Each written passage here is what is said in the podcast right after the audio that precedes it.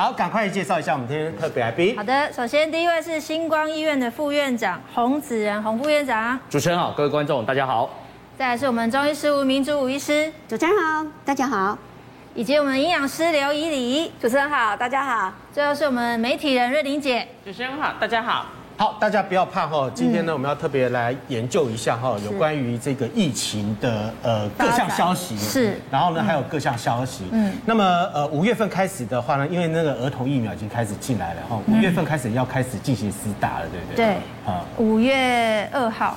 对。对。然后家长应该学校已经陆陆续续有发给家长调查意愿书。你也收到了。我有看到这个电子档案。哈。对。那你够同意还是不同意？我跟你讲，为了这我真的是睡不着。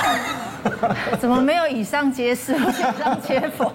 很难，因为各个这个说法不同。对对，那现在我们有调查，新闻有说嘛，大概百分之四十八点九，大概家长是同意是同意孩子施打。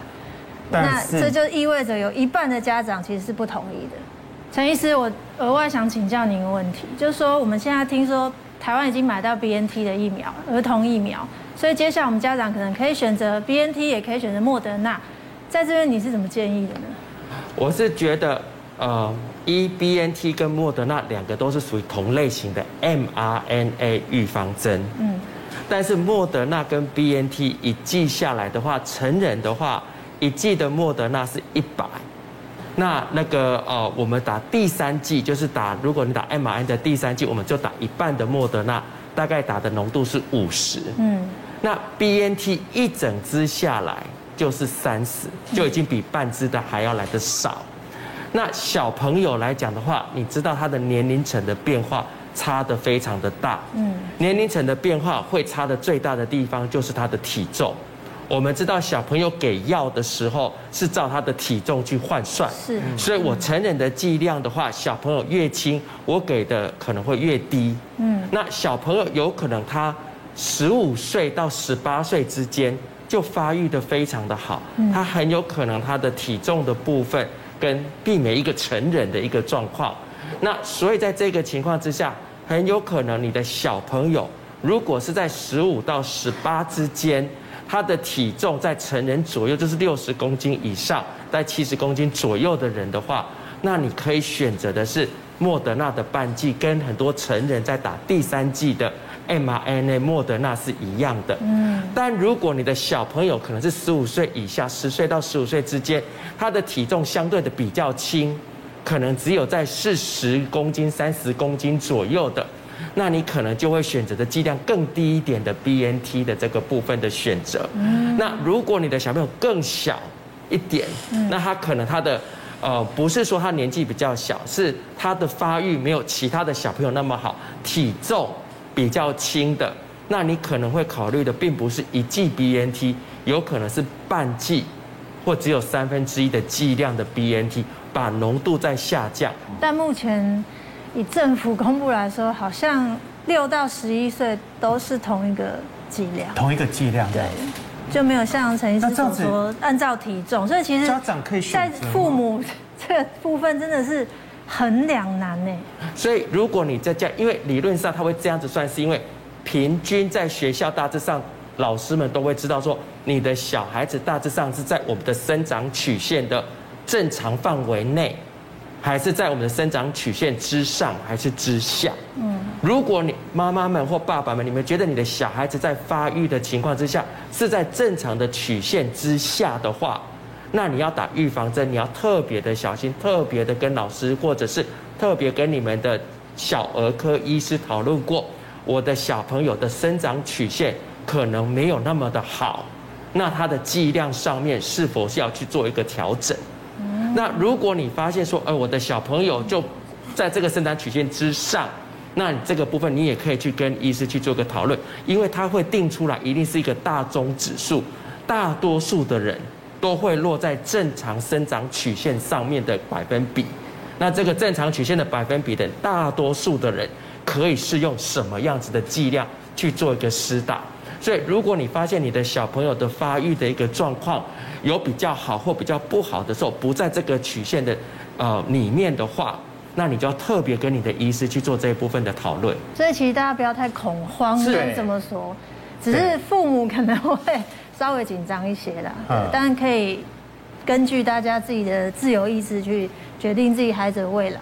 对对对，自由意志决定孩子。因为现在目前是一半一半嘛。对，我我可能就是属于先观望那一部分。你会稍微再观望一下。其实说实在话，这疫情也拖了蛮长的一段时间，大概有三年的时间。将近三年。将近三年的时间。嗯。你想看看那个三年前如果刚出生的 baby 的话。对，我之前有一个看到一个新闻，就觉得很鼻酸，就是有一个呃确诊小孩的母亲，嗯，他小孩大概两岁多就走了。那他就出来受访说，他觉得很心酸的是，他小孩从出生到这个世界到离开都没有停止戴过口罩。对。那你就会觉得好心酸哦，因为其实我女儿现在也才四岁，她也就经历了三年的疫情期，对，所以其实她真的戴口罩戴得多损，所以她真正呼吸到新鲜的空气只有一年的时间，其他三年的时间全部都在疫情当中度过。没错，所以其实真的。希望这波疫情赶快结束了。对，但是我觉得那个那个高峰点可能还没有来哈，大家可能要有一点点心理准备，然后啊也不用太紧张了哈。那你在家里面的话呢，可能呃有一些自己的一些保护措施的话，你可能可以做得到哈。是，所以呢，最近呢就开始很多的说法，应该要怎么防疫，然后吃了什么呢？可以呃不用打疫苗了，你也可以对抗病毒。对，就有一个东西叫做清冠一号。嗯，清冠一号其实它的。呃，解释它这个名字就是清理新冠疫苗的第一号药物，嗯，对，简称清冠一号。但是他说它是抗疫中药，真的有这么神吗？我们来请问一下吴医师，他本来就是在治，比如说，呃，这个有这个头痛啦，然后胃刮啦，然后会这个发烧发热，那甚至于有的人还会有这种皮肤的症状啊，这些的这个病的，但还有发烧的咳嗽，这些都有。那甚至有些刚出来的就会开始高烧，这个这个这个他这个对症的状况还不错。现在我们被居隔也好，或者是得到这个呃，就是真的确诊的时候，都要自己有隔离嘛。那隔离有时候全家都不有，我像我们这样，这个现在就有一个是在外面这个应酬的爸爸，那爸爸得了以后，然后不知道嘛，因为他有潜伏期，然后跟自己的小孩就玩在一起，礼拜天玩在一起，礼拜一爸爸先发作，那家里人就知道麻烦了，对不对？到礼拜三娃娃被感染了，对，然后高烧，这自己得病的那个爸爸没什么烧，结果那个娃娃高烧到三十九度，那这个时候。就我们就会用那个呃视讯看诊，然后开药，开给这些就是已经得的这样。那不过小朋友得了大概一天，第二天、第三天，他的温度就吃了中药以后，他没有吃什么西药的话哈，吃中药大概第三天温度就掉下来。那反而那个长辈他有打过疫苗，也打三剂了，他第二天很快，第一天三十九度，那第二天啊一直吃中药，到第二天就开始掉下来，第二天晚上就开始掉到三十七度五了。哎，但是你看还是没有完全回来嘛，所以这个药还是要吃。所以它一个疗程大概要十天。实际的病例，你刚刚讲的是实际的实际的病例。所以清冠一号是可以给任何年龄层的人服用。对，那它的重要的区别是在于什么？剂量。那因为你看，发你这次的 Omicron 的那个症状都是什么？而不是喉咙痛、发烧、身体痛、头痛、肌体酸痛。那有一些比较体质弱的就会什么？腹泻。哎，然后呢，会有一点恶心，但是这个是少数。我如果没有确诊的话，嗯嗯，我事先服用的话，有没有预防的效果？其实很多观众会认为吃这个就等于是打了疫苗。对，我相信这是错误的观念，因为据我所知，呃，新冠一号是治疗用的处方签。并非预防用的，因为它不是食品，它也不是我们说的健康食品，它是我们的处方药。那你就是要有症状，我们中医讲要对症下药。所以如果你已经有头痛、喉咙痛的时候，可是你你可能感觉怪怪的，可是还没有怎么样，还没有有的时候诶自己去测那个我们说的快筛没事，可是你觉得你怪怪的，这个还是有一点感觉的时候，他就是自己就会找药了。那这个时候我们就会让他把那个我们说的清冠一号把它稀释来用。其实来用的意思就是说，比如说像我们这种已经是煎好的药汤，那你可能就把它稀释三倍，哦，就是这样一碗，然后加三碗，然后就稀释来喝，当水喝。那还有一种就是直接他已经有些人很害怕嘛，他都已经先准备那个清冠一号在家里，那在平常的时候，他就把剂量降低。也就是说，我们原来是一天我确诊要吃到，因为高烧要吃到六包，可能你两个小时或四个小时吃一包。可是你还没确诊，可是你觉得我旁边那个啊，或者同学就心里头有这种那个挂碍的时候，我们就会让他一天就是什么吃一包或者两包，但是水分要。弄多一点，把它稀释。但是就是快要有症状才会使用到，还是还是要看过医生，不是那种平常保平安用的。对，不是说你随便跑去中药材跟他讲说，哦，这一些东西帮我抓一抓。哎，这是有哪一些药材啊？这能够自己去抓吗？不行吧？哦，那你知道，大家在怕，大家有一点恐慌的情况底下，他们就会想要借助说，哎，既然抗疫的这个中药我们的清冠有效，所以他通常都会去药房。那这里面有十种药材，比如说鱼腥草。板蓝根、鱼腥草、板蓝根、鱼腥草、板蓝根、黄芩，这个都是清热解毒的，对不对？然后那个荆芥、桑叶，哈，那我们的这个薄荷，哈，那甚至于我们的这个炙甘草，这些都是有一些什么宣肺的，然后呢，可以加以这个就是说啊，那个让我们的身体里面这个出汗的这个部分也会出来。所以还有一些瓜蒌石啦，哦，还有一些就是我们的这个瓜蒌石，就是那个痰嘛，因为这次人会痰很多。然后会这样卡卡的，有些嗯 黏病人，所以我们用点瓜蒌石让它化痰一下气。然后还有一个后破，也是把气往下降。然后呢，呃，炙甘草就是一点点，然后就平衡我们的解这个解这个毒跟那个平衡大家的这个肠胃的一个症状。嗯。那还有一些防风跟荆芥，是对于那个有发烧的啦，还有一些过敏的这个部分可以用上。所以综合来说，庆杰哥想喝看看吗？我我猜应该很苦吧？不会嘞，你看我们这个要问见证者，瑞玲姐，你喝它干嘛呢？瑞玲，你喝过啊？你不是没有确诊，但是我不是确诊者，我要这样讲哦。我喝过，那时候是在，因为我我第二剂疫苗打的时候是去年十二月，可是呢刚好中间我要看，我原本三月是不是就要再继续打第三支疫苗了？可是中间我就是呃要去开刀。所以那个时候，我医生看到我整个病历，然后又加上像刚才吴医师讲的，因为我有肺结核的病史，然后在那段时间，我觉得我就是喉咙有点卡卡的，而且一直常出现在那个低温发烧的症状，所以是整个燥热舌头看起来就是真的是红的。所以那个医生就跟我说，你要不要先去中医部看一下哈？然后可能你可能就是一个无症状的，或者是阴性的，那我先把清冠一号让你带回去一个礼拜。你先去吃，因为那个痰真的是每天早上起床那个痰就一口浓痰出来，所以会比较担心点。对，但是我要告诉你，那个口感，口感就是有点苦、甘、凉，有点像青草茶加十倍这种感觉。这么凉？对，就是它听起来不难喝啊，这么凉。没有没有，苦多于苦多于凉哦，苦的口味苦味是比较重的哦，所以你要喝下去，我觉得就是你要像我是兑三碗水。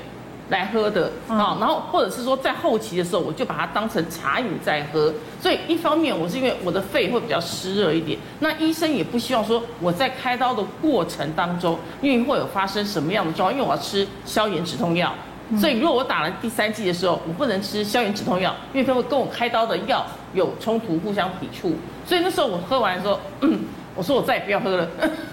对，我再也不要喝，我宁可喝什么？喝一个一些免疫免疫有有助于免疫能力的，像安迪汤啊这些东西，黄芪、枸杞，然后红枣这样子。这平常就可以喝了。平常就可以喝啦。对对对对，所以这个时候我觉得大家正在害怕的时候，或者说大家觉得哎自己的免疫力不太好的时候，或很担心啊小朋友、老人没有打针的时候，你就可以平常泡一壶在家里，然后当开水来喝。嗯，但现在网络上有在说，嗯，Omicron 很怕热。哎，之前一开始的时候，大家就这样子讲，所以大家夏天的时候就会自己消。就在等夏天。对，但其实我们本来就有说，好像已经快接近尾声的感觉。可是我就想请问副院长，对，他真的会怕热吗？呃，不是，应该是这样讲哦。这个 Omicron，这个就是说这个 COVID-19 的病毒哈，事实上它在它是喜欢在一个比较低温的环境，嗯，然后潮湿的环境下，它可以在物体的表面。存活时间比较长，哦，那基本上如果说天气稍微转热了以后，比如二十六度、二十七度以上的时候呢，它在物体存活的时间就会减短，哦，所以就会缩短，所以它只是说因为这样的关系，就是让它传播的功那个效率变变差。可是大家不要忘了，像去年我们在五月份万华那个群聚的那个一万多人确诊，那时候其实已经接近夏天了，事实上温度也是在二十六度以上的情况，所以它只是其中一个因素，也并不是说好像。呃天气一热，好像它就完全会哦会消失掉，并不是这样，只是说它在那个热的环境下，病毒存活的时间会缩短，那当然就会降低它传播的能力，就是这样而已。但是在冬天的时候，就是说在温度比较低，然后人潮又密集。哦，然后人群又群聚，那当然传播效果就会大为增加。我昨天回家开车，对，经过一些药局，我想说，是这有人在开演唱会吗？怎么会排成这样？大家因为昨天开始，现在在排快塞了，嗯。对，每个人都在买。嗯，你知道那个队伍长到你不敢相信哎。对，你有买吗？呃，我之前那个呃有备了一支，那时候卖三百块钱。嗯，啊，现在政府发的话呢是五支是。五百五百块钱，一支一百，一支一百块钱这样子。我还没有去排啦，我还没有去排。但现在就有一个疑虑，对，你这么可以在家自己快筛，以后我想这也是很普遍的事情。可是你到底有没有有症状的时候就开始快筛这样子？对，我就是啊。如果我儿子有一点在那边打两个喷嚏，然后跟我说妈，我头昏，我说你过来过来过来，就快塞。可是我们到底有没有塞对呢？副院长，你可以教一下我们好，到底应该怎么样筛才是正确？我我想哈，在跟大家讲这个快筛的之前哈，嗯，我想我先跟大家讲一个观念哈，为什么我们这个时候要运用这个快筛来跟 PCR 做配合？嗯，主要原因就是因为这个 Omicron 哈，它的潜伏期比较短，大概三天的时间，嗯，那它传播力很强，所以它跑得很快，对，所以跑得很快。如果我们还要跟去年一样用 PCR 这样来一圈一圈的去测的时候。你你根本圈到第一圈的人测完，他已经跑到第二圈去感染，所以来不及。所以快筛就是在这个 Omicron 大流行期间呢，一个很好的一个筛检的工具。那它有几个特性，大家要记得。第一个，如果抗原快筛出现阳性的话，它代表的就是你的病毒量在一个高点。嗯，病毒量在高点，病毒量高点的意思就是你的传播能力在那个时候相对是比较强的时候。嗯，如果你的这个这个抗原快筛呢，呈现弱阳性或者根本没有验出来，看起来是阴性，可是你去 PCR 验，可能还是阳性的哦。那代表你的 CT 值可能已经大于三十以上。嗯，它的意义就是说，你是确诊者没有错，可是你的病毒量已经很低了。对，所以很低的时候，有时候这个我们的快抗原快筛就没有验出来，没有验出来，它代表的就是对社区的什么？传播风险跟感染的风险是极低的，嗯，所以这也就是为什么我们现在都鼓励用抗原快筛，哦，来看看自己有没有被哦得到这个 COVID-19 这个东西哈的一个情况。所以十五分钟的话是最准的了。对，它这个就是按照它。我看每次那个医生或者护士小姐呢，他们在帮我们采检的时候啊，是我看他那个裁剪都很像插进大脑，对对，就呃，我我想哦，因为插到后脑勺里面。这个快筛的这个试剂哈，其实它有两种，一种是家用版。家用版，一个是我们的专业版，就是说在在医疗机构专用的这个专业版，两种还是有一点不一样的地方。因为在医疗就机构时的抗原快筛，它是由我们的医护人员来操作，对，帮你去采取那个样本，所以它的采取的这个深度跟各方面跟我们家用的是有一点点不一样的地方。但是基本上方法都一，不用太深。它就是呃，每一个厂牌它都会写，像好像这家以这家厂牌为例哈，它就是只有两公分就可以了，这边写的很清楚，就是你看，好像这家以这家为例，每个厂牌都不一样，像这家你看它就是你进去以后到这个鼻鼻腔这个位置哈，就是插进去大概两公分的位置哦，去采取那个样本，所以每一家厂牌的要求都不一样，但是基本上就是按照。每一家厂牌的这个说明书的 SOP 去走，那大概都不会错。我上次裁剪的时候呢，才裁剪到，我都不知道到底对不对哈，就已经开始狂打喷嚏。对，是是。狂打喷嚏的时候，其实基本上就在那个其那个位置，你就会停止了。对啊。那你也不知道说那个裁剪出来的这一些简体的话，到底对不对？基本上哈，呃，应该是这样讲，因为我们医护人员在执行这个动作的时候，因为他并不知道你舒好你的状态是舒不舒服会不会痛。对，所以呢，反而有时候会造成有的人就是会有不舒服的那个感觉。嗯，反而你是自己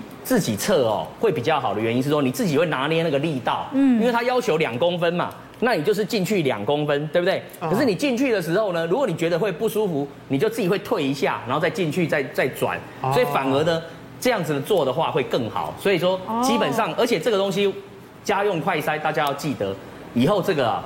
就是变成我们可能一段时间会成为我们日常生活的一部分。怎么说？就是说，譬如说你在家里面，如果你觉得今天起床怪怪，譬如喉咙好像痒痒的，就快塞一下，对不对？有自觉症状就赶快快塞一下，哦，或者有听有听到说，哎，你的同办公室的人有人确诊了，对不对？啊，你跟他可能有一段距离，但是你也会担心。